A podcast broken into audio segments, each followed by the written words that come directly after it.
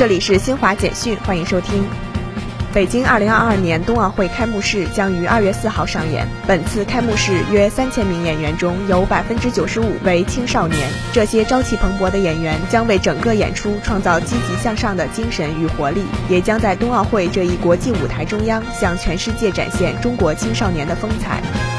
美国总统拜登二十七号宣布，他将提名一名非洲裔女性出任联邦最高法院大法官，接替将退休的自由派大法官斯蒂芬·布雷耶。这名人选将是首位被提名担任联邦最高法院大法官的非洲裔女性。